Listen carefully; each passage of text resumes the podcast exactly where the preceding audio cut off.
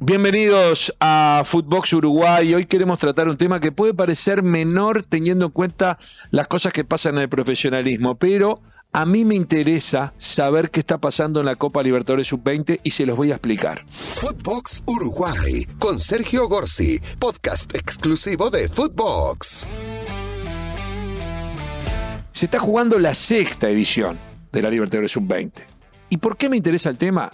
Porque la Copa Libertadores como canta la hinchada, es una obsesión. Y esa obsesión tiene su explicación.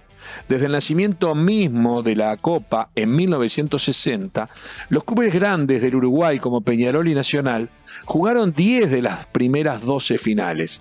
Luego ya en los 80, de 10 campeonatos que se jugaron en los años 80, ganaron 4 Libertadores y 3 Mundiales. Y eso que fue en la época de los mundiales cuando se empezó a jugar la final en partido único en Tokio. Pero volvamos al porqué de esa vigencia del fútbol uruguayo entre 1960 y 1990 y la situación actual. ¿Cuál es el problema? ¿Cuál es la situación actual?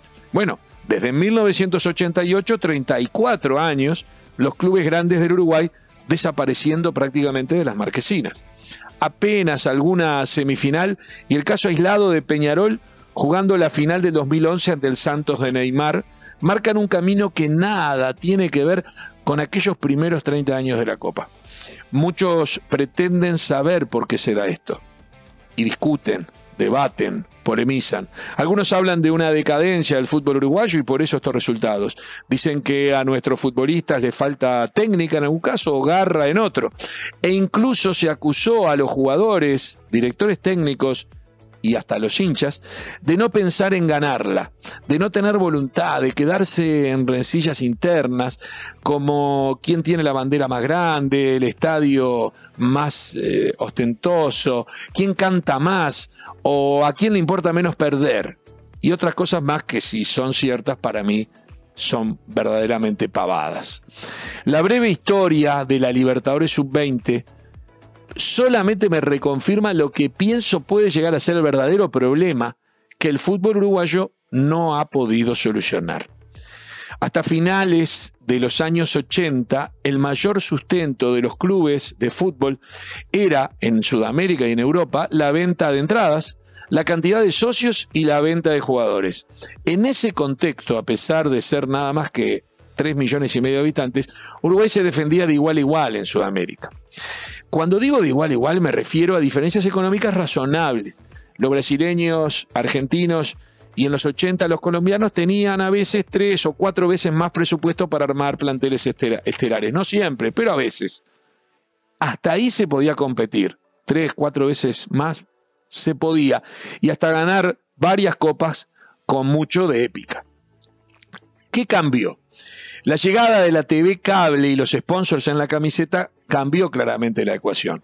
El mismo sponsor, si por ejemplo tiene que poner su nombre en la camiseta de Peñarol, Boca y Palmeiras, y estoy dando un hecho que sucedió en los años 90 con una mm, reconocida marca de productos lácteos, el mismo sponsor, cuando en su sede en Italia tenía que su tesorero firmar los tres cheques, ¿qué hacía? se basaba en la población. Boca Junior, ¿cuántos habitantes tiene Argentina? Palmeiras, ¿cuántos habitantes tiene el estado de San Pablo? O Brasil. Y Uruguay, con apenas 3 millones y poco de habitantes para Peñarol. El sponsor al hacer esos tres cheques sin quererlo ya marcaba las diferencias. Con esos cheques, Peñarol, Boca y Palmeiras traían a reforzarse para el año que viene. ¿Qué pretendía? ¿Quién podía ganar la copa?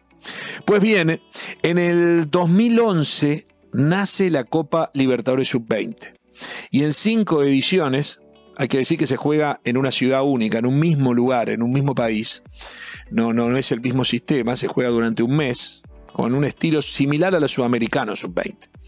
En cinco ediciones, la tabla general de estas cinco copas marca que los clubes uruguayos lideran la tabla con una copa ganada, nacional en el 2018, dos subcampeonatos, uno de defensor en el 2014 y otro de Liverpool en 2016, Liverpool, entre otros, tenía, por ejemplo, a Nicolás de la Cruz, hoy figura de River argentino, y un tercer puesto logrado por el River uruguayo en 2018. Con un título, tres finales en cinco, dos vicecampeonatos y una medalla de bronce, Uruguay lidera la tabla de Libertadores Sub-20 que se jugó desde 2011 hasta el día de hoy, en estos mismos 10 años en donde el fútbol uruguayo desaparece de eh, las fases finales de las copas internacionales.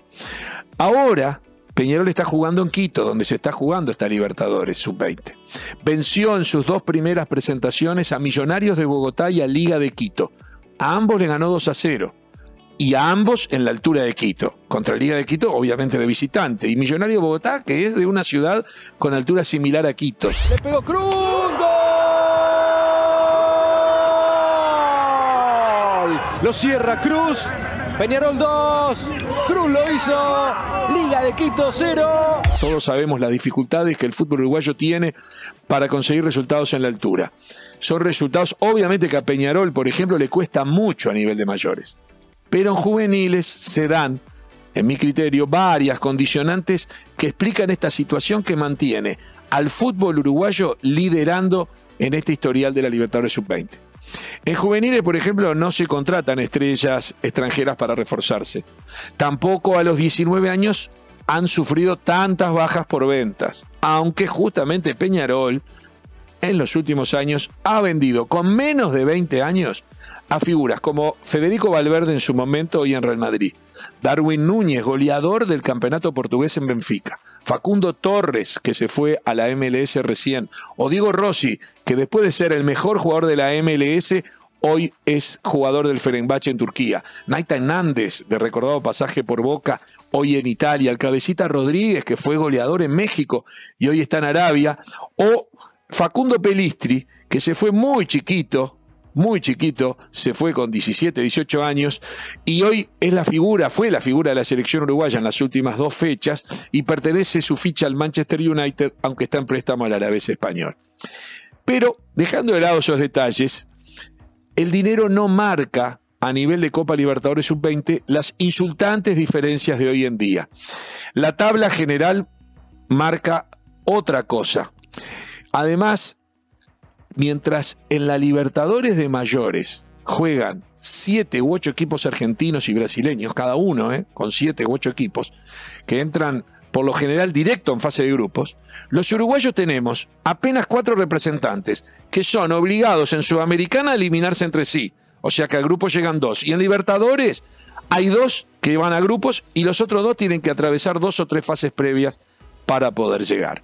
Cuando digo diferencias insultantes en lo económico, además de esta, desproporción de cantidad de equipos, les recuerdo que mientras el plantel de Peñarol y Nacional valen, según la página alemana de Transfer Market, unos 15 a 20 millones de dólares, los que definen Libertadores como Flamengo y Palmeiras, o en su momento River y Boca, están valuados por lo general en unos 200 millones de dólares.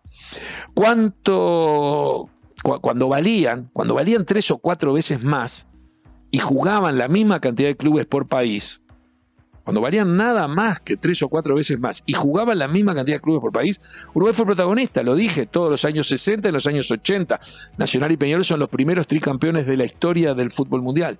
Ahora que sus rivales valen 10 o 15 veces más y además juegan contra 6 o 7, no contra no con dos uruguayos que apenas son los que sobreviven en fase de grupo, ya no figuramos más.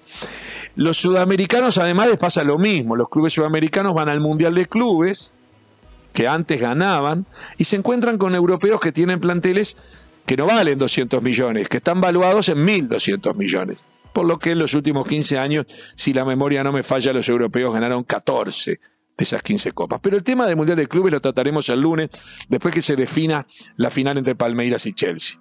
Pero hoy quería contarles, aunque no me sorprende, que Peñarol está avanzando en la Libertadores Sub-20 y les quería explicar por qué no me sorprendía. Lo que no quiere decir que vaya a ganar esta copa, pero al menos va a ser protagonista, ya lo es.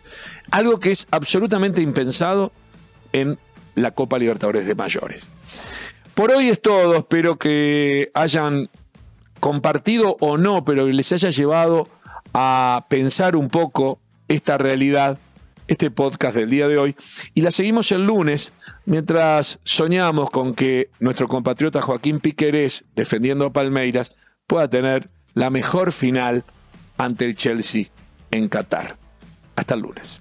Esto fue Footbox Uruguay con Sergio Gorsi, podcast exclusivo de Footbox.